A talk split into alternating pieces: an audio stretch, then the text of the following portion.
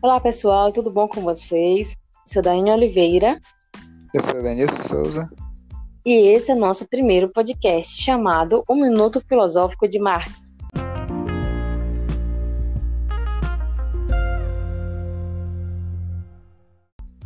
Bom, pessoal, para o nosso primeiro podcast nós vamos falar nada mais nada menos de Karl Marx, que foi um grande filósofo, sociólogo, historiador, economista, jornalista e revolucionário socialista. Uf, até sempre.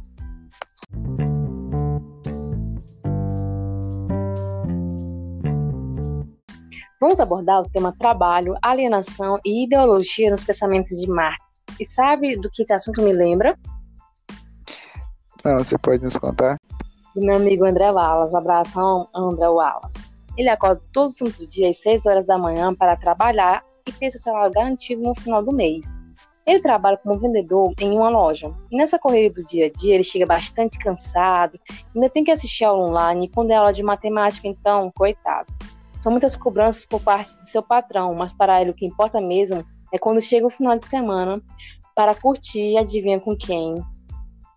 Com quem? A Rita desgramada. Tinha que ser a Rita mesmo.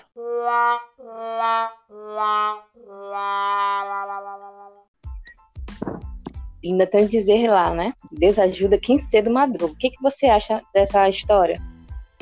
Bom, eu acho que essa história é mais uma das que são inventadas para fazer a gente trabalhar dobrado, né?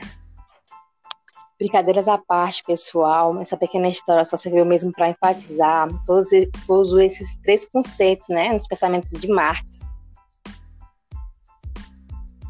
Bom, essa história também serve para evidenciar que, mesmo vivendo há vários anos atrás, Marx tinha um pensamento que se torna bastante relevante até nos dias atuais, onde a alienação no trabalho faz com que o indivíduo não se sinta realizado com aquilo que ele trabalha. Para Marx, o trabalho é o único capaz de transformar a natureza para satisfazer as necessidades humanas, ou seja, o homem depende do trabalho para ter alimentação garantida, ter uma casa aconchegante, ter um lazer em família e também conseguir outras coisas, como ter aquele celular bacana, aquele celular da hora, ter um transporte para se locomover, enfim, entre outras conquistas, né? Dentro do termo trabalho, há a alienação e a ideologia, sendo a alienação a exploração por parte dos patrões, que são os detentores dos meios de produção, para com os trabalhadores que somente têm sua força de trabalho para oferecer.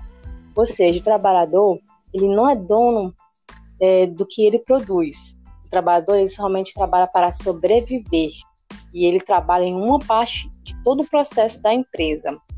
E ao final desse processo ele não se reconhece porque ele não ele não, ele não produziu aquela peça por inteiro, completa, ele somente sozinho.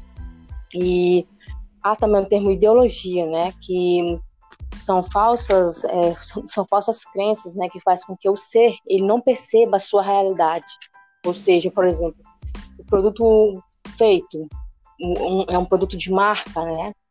A pessoa não vai parar e pensar um instante no trabalho que foi feito para ter aquele produto e tudo costuradinho, tudo bonitinho, ninguém vai ter, ninguém vai nem pensar, né?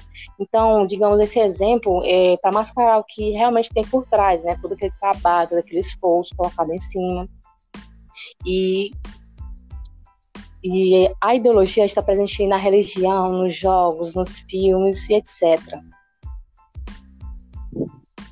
Ah, sim, acho que entendi. Então, para Max, alienação tem um sentido negativo, em que o trabalho, em vez de realizar o homem o escraviza. Ao invés de humanizá-lo, desumaniza. E o homem troca o verbo ser pelo ter, no qual sua vida passa a ser medida pelo que possui, não pelo que ele é. Isso mesmo. E ideologia, em termo resumido, né, é um instrumento de dominação de uma classe sobre a outra.